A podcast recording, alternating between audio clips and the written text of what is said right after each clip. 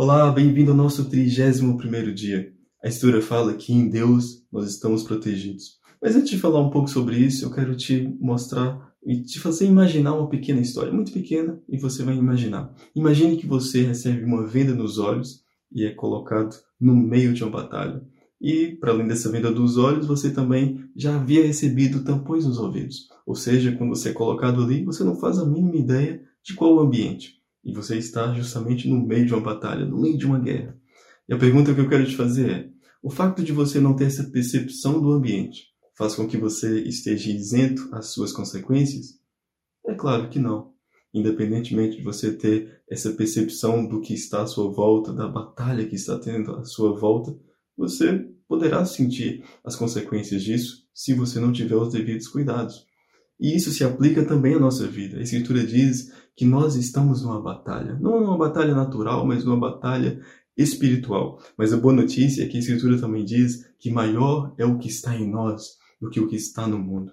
A Escritura também fala que Deus, quando nós confiamos em Deus, quando nós estamos firmados em Deus, Ele faz com que toda arma forjada contra nós não prospere, ou seja, não tenha efeito. Isso é muito bom. Nós podemos saber que nós estamos protegidos por Deus, pelo Deus Todo-Poderoso, o Criador do universo, o Deus que nos chama de filhos, o Deus com quem nós temos intimidade e que nós podemos chamá-lo de Pai.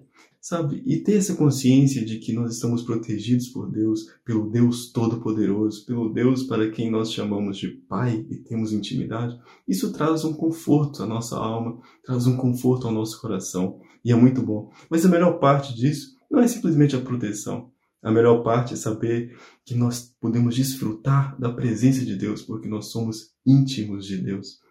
No dia de hoje, como eu falei, nós completamos um mês e temos dedicado esse tempo especial para buscar a presença de Deus e ter mais intimidade com Ele. A minha pergunta é: você já abriu seu coração para Deus? Ou até aqui você ainda não abriu tudo? Até aqui talvez você tenha algo aí no seu coração que precisa jogar para fora, algo que você precisa é, lançar para fora, talvez liberar um perdão, talvez é, tirar uma mágoa, não sei. Quem sabe hoje não seja o dia em que você, em que Deus está à espera que você rasgue o coração, para ele rasgar o céu sobre a sua vida. No dia de hoje eu te encorajo a dedicar um tempo especial para Deus, onde você vai simplesmente desabafar para Deus. Você vai falar o que está no seu coração. Você vai orar. Talvez você vai até chorar. Em vez de chorar por chorar, por que não chorar na presença de Deus? Ser consolado pelo Espírito Santo.